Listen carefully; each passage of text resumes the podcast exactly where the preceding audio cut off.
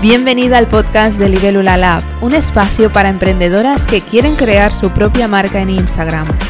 Soy Yvonne y en este podcast voy a hablarte sobre estrategias, organización y reflexiones personales que he ido acumulando desde que emprendí en el mundo digital. ¿Me acompañas?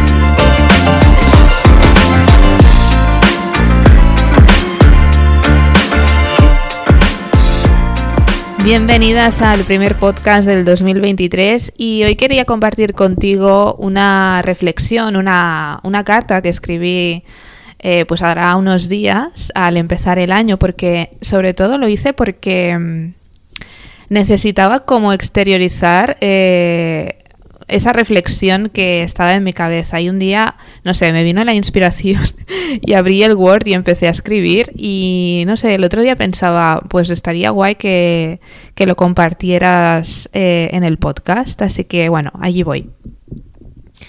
Vaya año, el que acabamos de dejar atrás. Estamos a 20 de enero y he querido parar un segundo para ser consciente y valorar todo lo que he pasado en un año.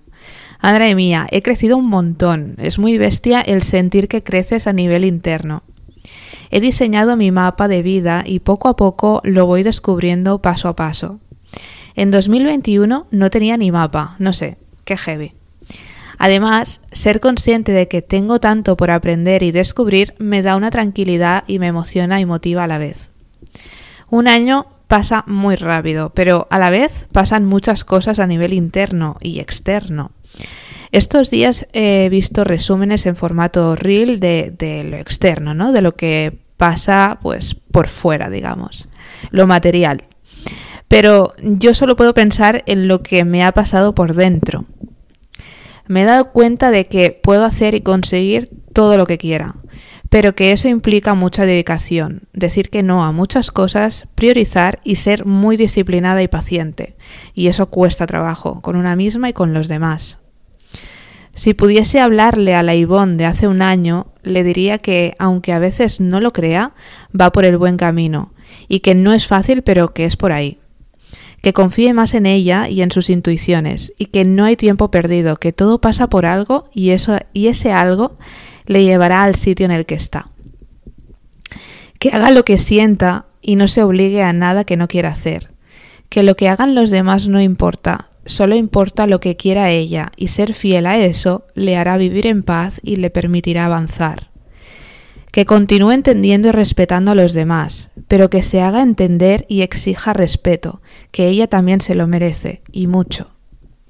Que se rodee de las personas clave, de las personas que le hagan ser libre y disfrutar de cada momento. Le doy la bienvenida a este nuevo año sintiéndome más en dirección, confiada y con fuerza. He cumplido algunos de los propósitos del año anterior y tengo propósitos de año nuevo, pero mi prioridad es que mi proyecto de vida crezca, madure y se consolide. Así que vamos a por ello. Te deseo que vivas un año lleno de paz y libertad para que puedas hacer lo que realmente quieres. Bueno, pues este era el escrito que, os comentaba.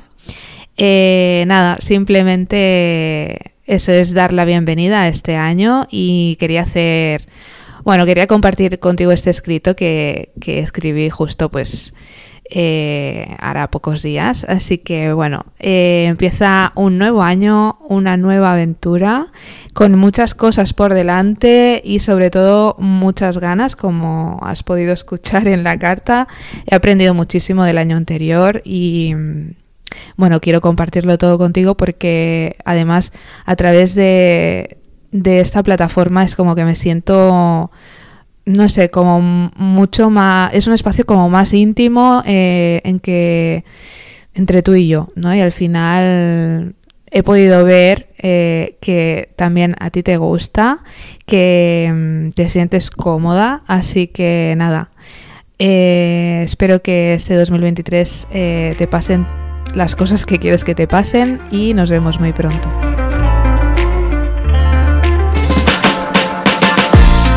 Espero que hayas disfrutado de este episodio. Si necesitas ayuda para crear tu marca en Instagram, puedes ir a liberulala.es o a mi perfil de Instagram, donde encontrarás contenido gratuito y podrás descargarte mi guía gratis.